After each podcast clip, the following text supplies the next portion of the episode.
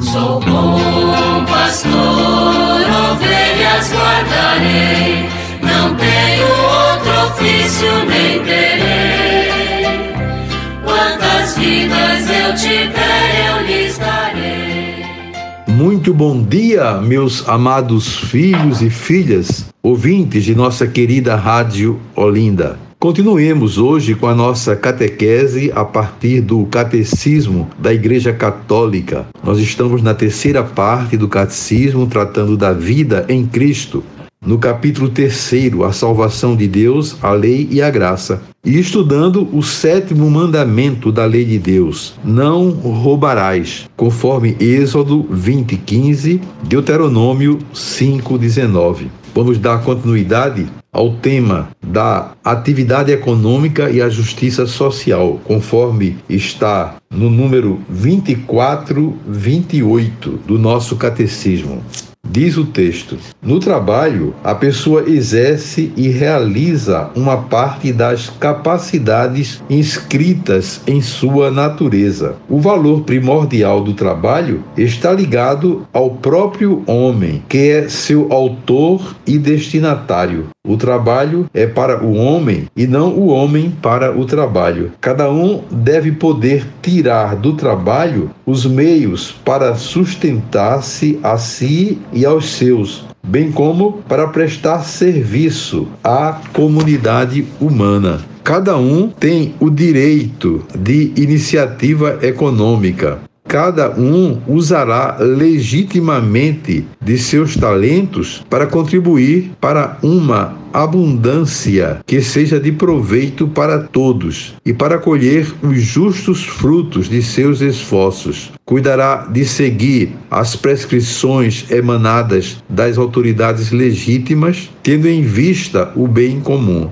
A vida econômica abrange interesses diversos, muitas vezes opostos entre si. Assim se explica o surgimento dos conflitos que caracterizam. Deve haver empenho no sentido de minimizar estes últimos pela negociação que respeite em os direitos e os deveres de cada parceiro social. Os responsáveis pelas empresas, os representantes dos assalariados, por exemplo, organizações sindicais e, eventualmente, os poderes públicos. A responsabilidade do Estado, a atividade econômica, sobretudo a da economia do mercado, não pode desenvolver-se num vazio institucional, jurídico e político. Ela supõe que sejam asseguradas as garantias das liberdades individuais e das propriedades, sem esquecer uma moeda estável e serviços públicos eficazes. O dever essencial do Estado, no entanto, é assegurar essas garantias para que aqueles que trabalham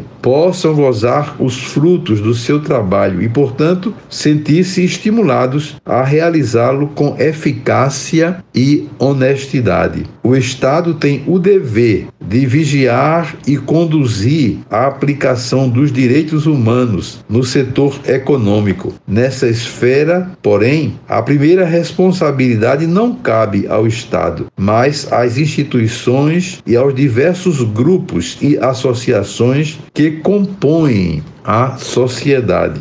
Os responsáveis pelas empresas têm perante a sociedade a responsabilidade econômica e ecológica pelas suas operações. Tem o dever de considerar o bem das pessoas e não apenas o aumento dos lucros. Entretanto, estes são necessários, pois permitem realizar os investimentos que garantem o futuro das empresas, garantindo assim o emprego. Então está aí alguns pontos importantes a serem considerados sobre a questão da atividade econômica e a justiça social, mostrando sobretudo os deveres do Estado, os deveres da, dos grupos da sociedade e todos aqueles que realmente se organizam em função dessa realidade do trabalho, como os sindicatos, por exemplo, e tantos outros órgãos né, que estão voltados para essa temática. Tudo isso diz respeito ao bem né, da pessoa humana. Eu desejo a vocês todos um dia maravilhoso. Amanhã, se Deus quiser, voltaremos a nos encontrar e sobre todos e todas venham as bênçãos do Pai, do Filho e do Espírito Santo. Amém. Sou bom pastor, ovelhas guardarei, não tenho outro ofício nem terei. Quantas vidas eu tiver